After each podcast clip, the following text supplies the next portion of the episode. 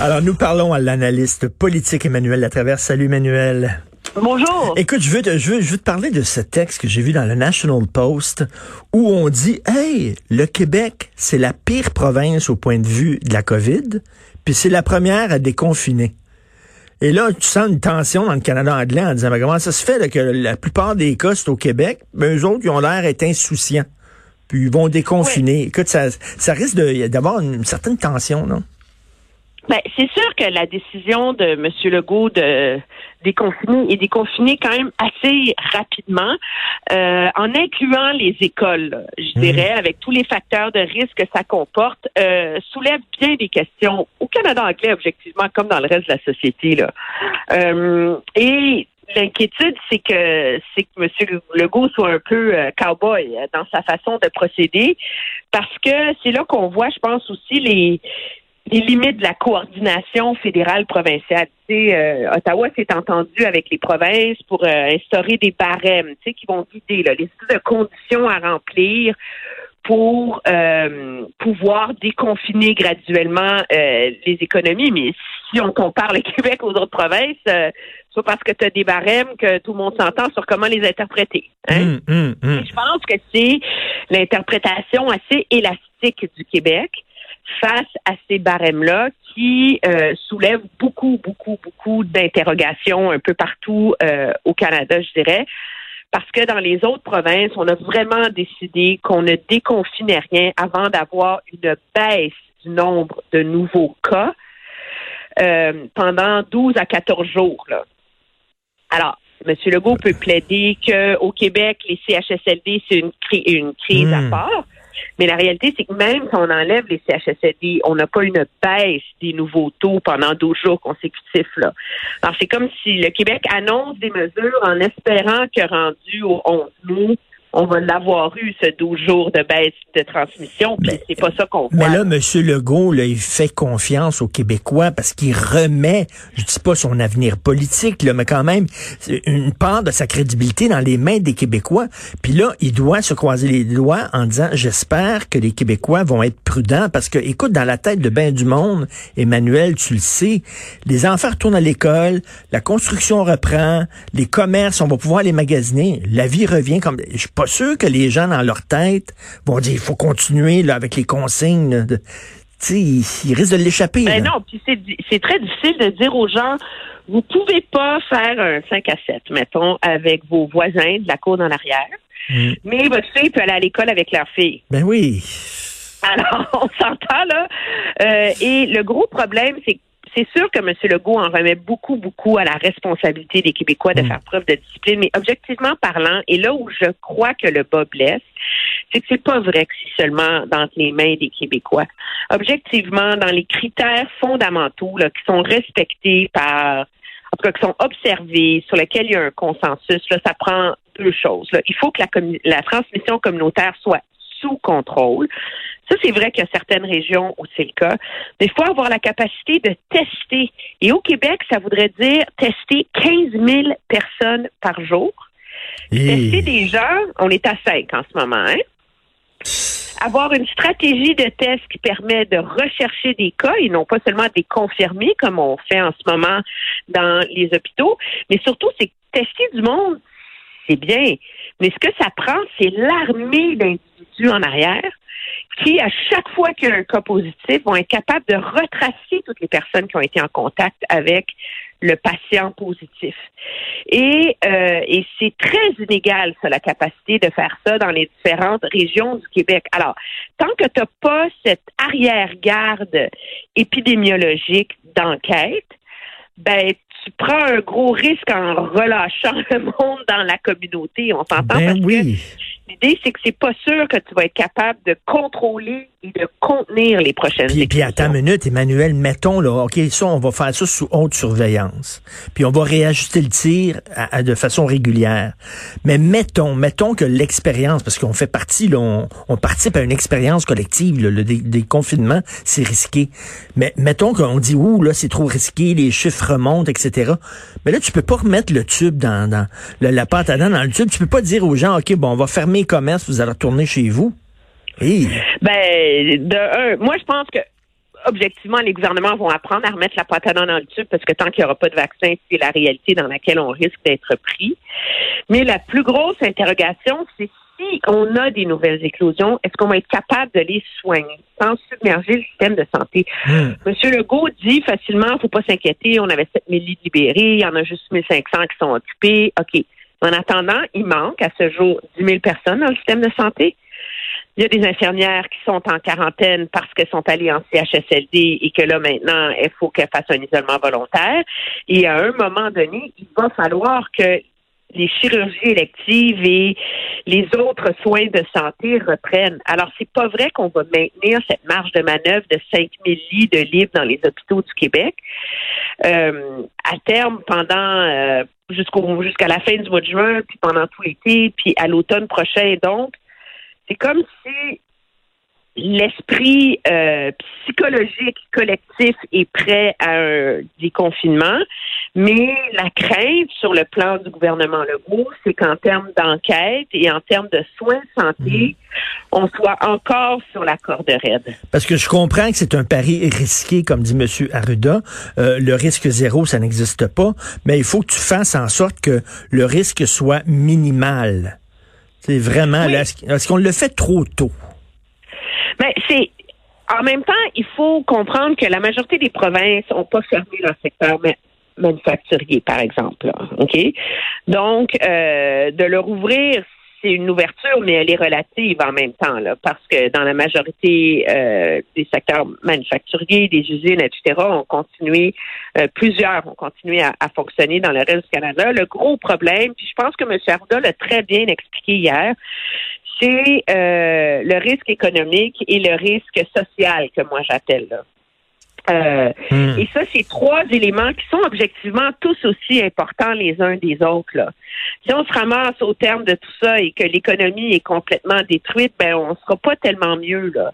Et si on se ramasse au terme de tout ça avec une génération d'enfants euh, cicatrisés, de femmes battues, de divorces, de suicides, parce que les entrepreneurs perdent leurs entreprises, etc., on n'est pas mieux. Donc, c'est trouver le juste équilibre hmm. entre les trois. Le gouvernement fait le pari de favoriser l'économie et le social. Euh, et de pas mettre tout le poids sur la santé. La réalité, objectivement, c'est qu'on le sait pas. On le sait pas, non, non, on le sait pas, là. On, le sait pas, tu sais, c'est comme, c'est, c'est, un virus dont on apprend des choses nouvelles à tous les jours. On a fermé les écoles le 14 mai, le 14 mars dernier, parce que les enfants étaient un vecteur dangereux parce qu'on présumait que le hmm. COVID se, se, propageait auprès des enfants, euh, qu'ils étaient des vecteurs, comme c'est le cas dans les autres influenza. Et là, on se rend compte, sept semaines plus tard, que finalement, non seulement est-ce que les enfants sont pas très malades, mais ils sont pas des vecteurs au même rythme que c'est le cas pour la grippe saisonnière et etc. Ça, c'est en sept semaines. Fait que c'est très, moi, je comprends que c'est très, très, très difficile pour les politiciens de prendre euh, des décisions absolument éclairées parce qu'on dit on s'en remet à la science, mais la science, ça change à tous les jours. Ben c'est ça. Euh, je, reviens, là, un, texte que Michel David a publié hier dans Le Devoir. Il dit, au bout du compte, une fois là, que tu as lu tous les rapports, tous les documents, toutes les recherches, etc., au bout du compte, quand tu es un leader, tu y vas avec ton gut feeling. Tu y vas ben, avec... Euh, tu y vas au feeling. Non, ben, tu vas, tu vas, en effet, tu y vas au feeling. C'est pourquoi est-ce que, tu sais, la réalité, c'est que la Colombie-Britannique a pas mis son économie sur pause. Hmm. Puis ils ont quand même juste 2000 cas, là. C'est là que ça a commencé au mois de janvier avec des cas qui venaient de Chine, là. Et puis, donc, il n'y a pas une recette universelle là-dedans, je pense. Et c'est ce qui rend la réponse politique très, très, très difficile. Mais je pense cependant que ça augmente l'obligation de transparence des gouvernements. Parce que si tu veux convaincre les gens que tu agis avec compétence, là, euh, malgré les incertitudes et les inconnus, ben, il faut que tu sois capable d'en faire la pédagogie. Et j'ose espérer que le gouvernement Legault va avoir tiré une, euh, une leçon de sa mauvaise gestion des CHSLD dans l'approche qu'il va adopter face aux risques qui pèsent sur la réouverture de l'économie. Hum, hum. Et tu veux nous parler, Emmanuel, de la double bulle. C'est quoi, ça, la double bulle? C'est beau comme concept. C'est quoi Ah, moi, ça? j'aime ça. Mais au Nouveau-Brunswick, OK, où ils déconfinent, parce qu'ils n'ont vraiment pas eu beaucoup de cas, puis là, ça fait vraiment 14 jours, là. Mais là, dans la mesure, eux, ils rouvrent pas les écoles, OK, encore au Nouveau-Brunswick, mais ils ont euh, ouvert l'idée de la double bulle. L'idée, c'est qu'objectivement, on vit tous dans une bulle en ce moment. Hein? Toi, tu es dans une bulle avec euh, ta blonde puis tes Mm. enfants, puis il n'y a personne qui rentre dans votre bulle, tu sais? Alors, ça, c'est la bulle familiale. Et l'argument, c'est qu'à un moment donné, pour la santé mentale collective, il faut être capable d'élargir un peu cette bulle-là. Alors, ce que la- le Nouveau-Brunswick recommande, c'est que des familles forment des doubles bulles. Alors, que tu fasses comme un pacte avec une autre famille à qui tu Hein? dis, OK, t'es dans ma bulle, je suis dans ta bulle, mais il n'y a personne d'autre dans la bulle. OK, fait que tu peux voir des gens, mais ce sera toujours les mêmes gens. Tu peux Euh, voir que- les que gens, les enfants peuvent voir leurs enfants, mais il faut que ça soit toujours les mêmes, puis il faut qu'il y ait vraiment un pacte de, tu sais, c'est comme, euh, ça me fait penser euh, au film Meet the Parents, là, Ben oui. Circle of Trust, là, tu sais. Exactement. Mais il faut que tu fasses confiance à l'autre. Il faut que ces gens-là aient les mêmes valeurs que toi. C'est-à-dire que Oui, tu oui, dis, regarde, moi, je mets, je mets ma santé un peu entre tes mains, ma sécurité entre tes mains. Donc, on fait un pacte. là. on, on est vraiment euh, prudents les deux. Mais je trouve ça le fun, moi. Mais je trouve que c'est c'est quand même une, une belle idée pour contourner le problème euh, du poids mental de l'isolement collectif là. Euh, surtout dans la mesure où on s'entend, on va être pris dans cette situation-là oui. pour un long bout de temps. Et il va falloir trouver des alternatives à ça. Alors, plutôt que de dire vous avez droit à des rassemblements de 10 personnes ou etc., ben, on dit mettez de l'avant l'idée d'une double bulle. Mais la double bulle, elle est pas si simple que ça, objectivement. Parce que là, toi, vous entendez avec vos meilleurs amis, puis là, vous faites une double bulle. Mais là, est-ce que les enfants de Ben, ces amis-là qui habitent pas là peuvent rentrer dans leur bulle? Avec qui tu fais ta bulle? Comment se répercute la bulle? C'est Tu sais, que les deux femmes s'entendent bien, que les deux gars s'entendent bien, que les enfants s'entendent bien ensemble. Des fois, c'est rare. ben, ça prend, euh, en tout cas, Habituellement, il y en a tout le temps un qui tape ses nerfs dans... Exactement. Non, puis il y a des gens qu'on adore, vraiment d'amour, Ouais. puis que tu peux pas. euh, moi, je me rappelle au début de la pandémie, quand je savais pas comment j'allais m'organiser avec ma fille, l'école, etc. euh, tu sais, je, je disais à ma sœur, ben peut-être que tu sais, je pourrais venir ici, puis ton fils il garde Mais ma fille, puis ma sœur m'a regardé, tu sais que je t'aime d'amour. Mais tu peux pas déménager ici pendant deux mois. On va s'entretenir. J'ai trouvé très éclairé. Je dis, tu penses que ben, c'est, j'aime ça, ce concept-là. Je ne connaissais pas ça. Écoute, rapidement, là, euh, Teresa Tam, euh, pas l'air d'avoir de regrets concernant les frontières. C'est très intéressant. Elle a donné une assez longue entrevue à CBC euh, en fin de semaine et euh, elle explique toute la logique qui a mené le gouvernement à pas fermer les frontières comme on le lui reproche. Et il y a des statistiques là-dedans qu'on a un peu oubliées, je pense. Et c'est ça qui est intéressant. Elle, elle rappelle qu'entre le mois de janvier et le début mars, quand on n'a pas fermé les vols de la Chine, il y a quand même 58 000 Chinois qui sont rentrés au Canada. Là-dessus, il y en a 10 seulement qui ont eu la COVID et dans tous les cas, on a été capable de retracer et de contenir leur éclosion. Ah ouais, OK. Alors, le gouvernement, je pense, et elle, elle dit pas ça, mais c'est mon analyse, voyant le succès de l'opération face aux gens qui venaient de Chine, c'est pas surprenant qu'ils croyaient que c'était la bonne stratégie. Mm. On s'entend? Mhm. Et le problème qui est arrivé, c'est qu'à partir du moment où des gens asymptomatiques se sont mis à rentrer de pays où on ne savait pas que c'était grave, c'est là qu'on a perdu le contrôle et la lenteur de la réaction sur la question des frontières. Elle explique que ça vient du fait de un que les, tout a montré que même les, les pays qui ont fermé la frontière en premier, là, c'est pas vrai qu'ils ont eu moins de cas. Ça, on peut faire euh, l'exégèse de ça un mm. peu partout dans le monde.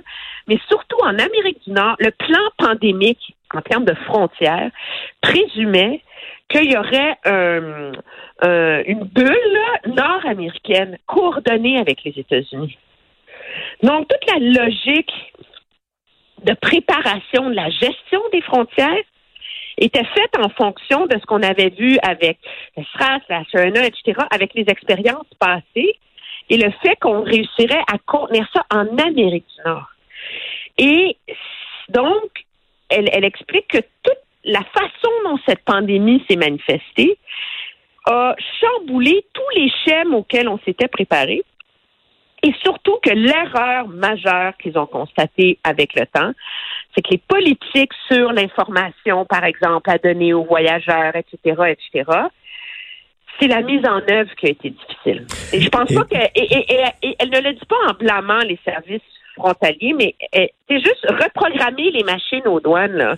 C'est pas vrai que ça se fait en criant et que c'est ça qui a contribué finalement et de, cette perception de délai. Et Emmanuel, de toute façon, je pense que les, les, Canadiens ne semblent pas trop leur en tenir rigueur parce que quand même le, le, taux de satisfaction des Canadiens envers le gouvernement Trudeau est très élevé. Absolument. Mais ça, je pense qu'il y a aussi un élément de ça, c'est par défaut. Moi, je pense que l'opposition oui, conservatrice ça, a été très, très, très malhabile dans sa gestion de la crise en voulant faire le procès des erreurs passées, qu'on fera un jour et qui sera nécessaire pour être mieux préparé.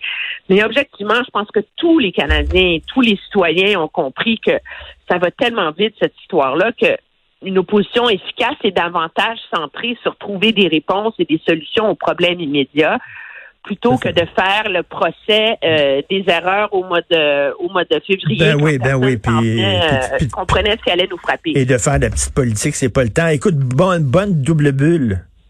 Oui, Emmanuel. double bulle, on s'en reparlera. à la recherche de ta double bulle. Merci Emmanuel Latraverse. Salut.